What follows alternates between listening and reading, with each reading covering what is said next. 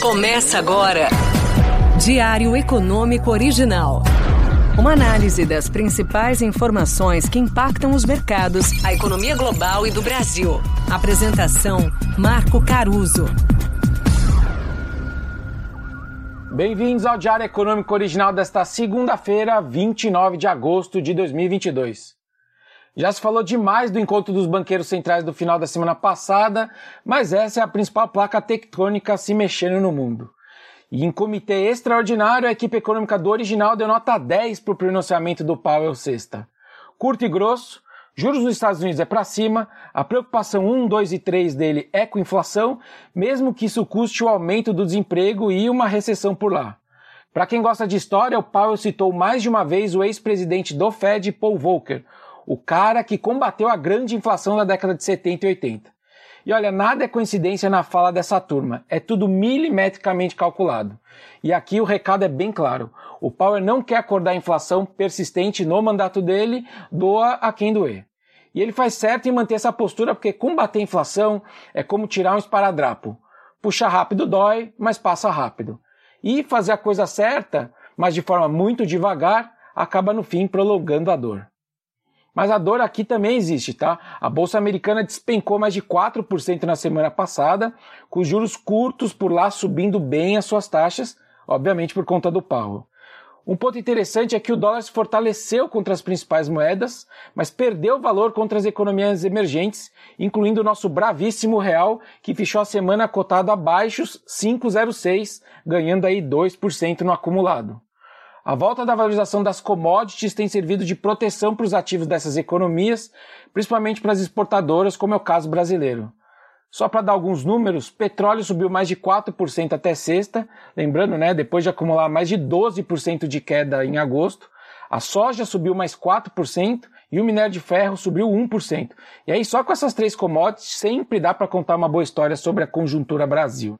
O Ibovespa, que chegou a cair 1% na sexta por conta do Powell, acabou fechando a semana, na verdade, no verde, a 112 mil pontos também, resistindo bravamente como o nosso real. Bom, e aí falando dessa semana, ela também reserva fortes emoções. Por aqui, o governo federal deve encaminhar sua proposta de orçamento para 2023 para o Congresso. Para o investidor vai importar o quê? Saber o valor do Auxílio Brasil, né? Se ele vem com ou sem o adicional de 200 reais, se a gente vai ter a volta da taxação do PiscoFins nos combustíveis e também a correção da tabela do IR da pessoa física. Bom, Auxílio Brasil maior e isenção de IR ajuda o consumo, mas retroalimenta o risco fiscal, né? Só o IR, por exemplo, poderia chegar a 30 bi de perda de arrecadação, praticamente um falecido Bolsa Família inteiro, né? Subir piscofins, em compensação, dá uma receita extra para o governo, mas sem ele, né, sem essa reoneração, a minha projeção, por exemplo, de inflação do ano que vem poderia cair de 5,5 para quase 5. Enfim, escolhas, né? Como bem resumiu o Roberto Campos Neto semana passada, nosso presidente do Banco Central, o futuro governo vai ter um baita desafio de conciliar medidas sociais com a saúde das nossas contas públicas.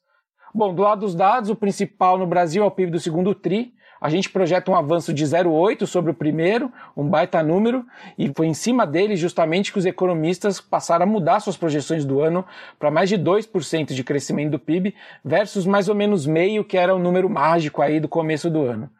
E aí, ao longo da semana, também saem vários outros dados importantes aqui, mas eu vou deixar para comentar nos próximos diários. Lá fora, o grande destaque da agenda são os números do mercado de trabalho norte-americano. Esse é sozinho o principal dado global todo mês, rivalizando talvez agora com a inflação por conta dos sinais dos tempos de inflação alta. Mas enfim, na discussão sobre recessão ou não eis a questão nos Estados Unidos, o emprego segue como a grande linha de defesa da economia norte-americana. Não existe recessão propriamente dita sem desemprego crescente e também acho que não vai ser agora. A minha expectativa é que os números sigam bastante robustos, linha inclusive com essa postura do Fed que eu comentei no começo do podcast. E aí, para terminar, tem China também, né? Para quem não está familiarizado, existe uma pesquisa qualitativa, global, aliás, com vários gerentes de compra, que é o famigerado PMI. O interessante é que eles guardam boa relação com o PIB de várias regiões, são dados mensais, né, diferente do PIB que é trimestral, e aí você consegue comparar ao redor do mundo, olhar as aberturas das perguntas, ver o que está ruim, o que está bom, bom, enfim, é um parque de diversões para os economistas que claramente não sabem se divertir, né? Bom, os PMIs chineses devem apontar uma contração da indústria, mas alguma sustentação do setor de serviços. Pelo menos essa é a expectativa do consenso, né? No mundo em desaceleração, a esperança do consenso é que a China comece a melhorar a sua economia agora que o governo voltou a dar estímulos e abrir a torneira da liquidez. A ver. Bom dia, bons negócios e sorte sempre.